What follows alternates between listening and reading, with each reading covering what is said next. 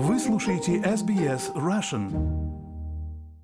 Вы слушаете SBS на русском языке. С вами Лера Швец. В Австралии живет удивительное разнообразие диких животных. Одна из причин – изоляция Австралии как континента и уникальная эволюция, которая происходила на протяжении миллионов лет. Если вы путешествуете по Австралии, вы, скорее всего, встретите некоторые из уникальных видов местных диких животных. Но, к сожалению, дикие животные иногда заболевают или получают травмы от транспортных средств, инфраструктуры или в результате стихийных бедствий, таких как пожары и наводнения.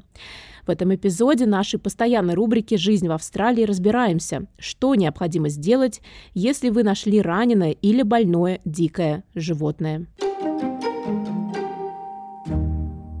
В Австралии обитает большое разнообразие птиц, млекопитающих, земноводных и рептилий, включая как ядовитых, так и неядовитых змей. Виды диких животных, которых вы можете увидеть, будут различаться в зависимости от ландшафта, климата и среды в вашем регионе Австралии. В северных регионах можно увидеть древесных кенгуру, крокодилов и казуаров. В более засушливых западных регионах обитают эму, рыжие кенгуру и красивые пустынные птицы. А в южных регионах вы можете увидеть посумов, вомбатов, валаби и виды планеров, или даже тюленей, пингвинов и тасманских дьяволов южнее в Тасмании. Поэтому важно знать, что необходимо сделать, если вы столкнулись с ранеными или больными дикими животными. Знание того, как лучше всего оказать им помощь, оставаясь при этом в безопасности, потенциально спасет диким животным жизнь и даст им шанс на выздоровление. Таня Бишоп – ветеринар, специализирующийся на диких животных. В течение последних 24 лет доктор Бишоп работает с программами по восстановлению видов диких животных и в больницах для диких животных. В настоящее время доктор Бишоп работает в службе информации, спасения и образования по вопросам дикой природы, или WIRES, крупнейшей в Австралии спасательной, образовательной и исследовательской организации в области дикой природы.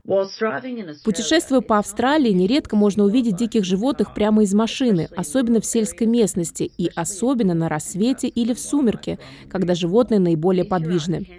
Вы также часто можете столкнуться с дикими животными во время похода или трекинга в национальном парке.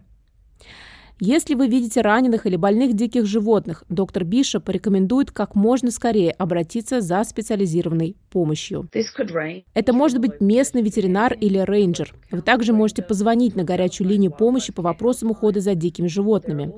Еще существуют мобильные приложения, которые помогут связаться с организацией по спасению диких животных. После того, как вы свяжетесь с ними, они спасут животное и доставят его в больницу для необходимого ухода. Каждом штате и территории Австралии есть организации по спасению и уходу за дикими животными. Онлайн вы найдете телефон горячей линии по уходу за дикими животными в вашем регионе. Также важно в первую очередь позаботиться о своей безопасности и, если возможно, попытаться защитить животное полотенцем. Особенно если вы обнаружите дикое животное на обочине дороги, важно убедиться, что вы припарковали свой автомобиль в безопасном месте, где его легко увидеть, и вы находитесь в безопасности.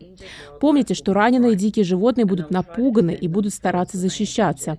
Важно приближаться к любым диким животным как можно тише и спокойнее, чтобы не волновать их слишком слишком сильно. Доктор Бишоп объясняет, что если вы нашли тело мертвого сумчатого животного, например, кенгуру, валаби, вомыта и посома, важно проверить сумку животного на наличие детенышей, если вы можете сделать это безопасно. Вынимайте детеныша из сумки только в том случае, если у него явно есть мех. Если у него нет меха, его может извлечь из мешка только специалист, осуществляющий уход. На этом этапе его рот еще обычно держит сосок матери, и удаление из мешка может привести детенышу серьезный вред. Важно, чтобы детеныш содержался в теплоте и темноте и как можно скорее попал к специалистам. Есть некоторые общедоступные предметы домашнего обихода, которые могут послужить базовой помощью для диких животных. Это, к примеру, старое толстое полотенце, в котором нет ниток, в которых могут запутаться когти. Также картонная коробка или переноска для, для домашних животных, толстые садовые перчатки и наволочка для защиты осиротевшего детеныша. Травмированное дикое животное необходимо как можно скорее показать ветеринару. По закону в Австралии только лицензированные специалисты по уходу за дикими животными могут заботиться о диких животных, поскольку их потребности очень сложны. Их оценивают, чтобы понять, есть ли шанс, что при специализированной реабилитации и уходе они смогут вернуться в дикую природу. После того, как ветеринар вылечил и стабилизировал раненых диких животных, они возвращаются к специалистам, осуществляющим уход. Те заботятся о них от нескольких недель до года, а в случае некоторых видов порой даже дольше. Морган Филпот – специалист по уходу за дикими животными в УАЭС. Он помогает ухаживать за ранеными и больными дикими животными уже более 10 лет, уделяя особое внимание уходу и реабилитации коал. Он объясняет, что происходит, когда служба спасения диких животных получает звонок. Мы получим на наши телефоны уведомление о спасении животного. Если мы можем ответить на вызов, то мы нажимаем кнопку «Принять вызов», а затем получаем более подробную информацию из главного офиса через это приложение.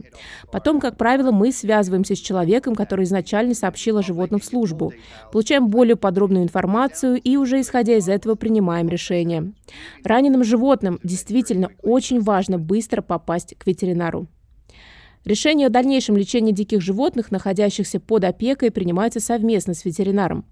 В законах об опекунах диких животных в разных штатах и территориях Австралии есть некоторые различия, но, как правило, опекуны занимаются реабилитацией животных и уходом за ними, чтобы подготовить их к возвращению в дикую природу. Это означает, что животное будет выпущено на свободу, как только будет установлено, что оно обладает необходимой физической подготовкой и навыками для выживания в дикой природе. Чтобы животное было выпущено обратно в дикую природу, оно должно иметь возможность нормально функционировать функционировать в дикой природе. Так, например, коала должна уметь лазать, она должна уметь есть лист эвкалипта. Если она не может этого делать, ее нельзя выпускать обратно в дикую природу. Как объясняет доктор Бишоп, к сожалению, не всех животных можно освободить или спасти. К сожалению, некоторым животным, получившим травмы или неизлечимо больным, может потребоваться эвтаназия. Однако для тех, кому мы можем помочь, работа по реабилитации невероятно помогает. Это мнение разделяет защитник дикой природы господин Филпот, который с энтузиазмом помогает уникальным диким животным Австралии. Причина, по которой мы продолжаем это делать, это наша любовь к австралийским диким животным. Как только вы выпустите одного из этих животных обратно в естественную среду обитания, это и есть та награда, этот подарок, который мы получаем для себя в конце этого пути. А животное получает обратно свою свободу. Для меня нет ничего лучше. Доктор Бишоп напоминает, что если вы столкнетесь с ранеными или больными дикими животными, следует соблюдать меры безопасности и связаться со службой спасения диких животных. В Австралии живут одни из самых красивых видов диких животных, но также одни из самых опасных. Поэтому, если у вас есть какие-либо сомнения относительно вида раненого дикого животного, с которыми вы столкнулись, или о том, как безопасно с ними обращаться, лучше всего позвонить в службу спасения, предоставить информацию о своем местоположении и ждать специалистов. Материал Фил Тьюсак для рубрики Australia Explained на русский язык перевела и озвучила Лера Швец для SBS Russian.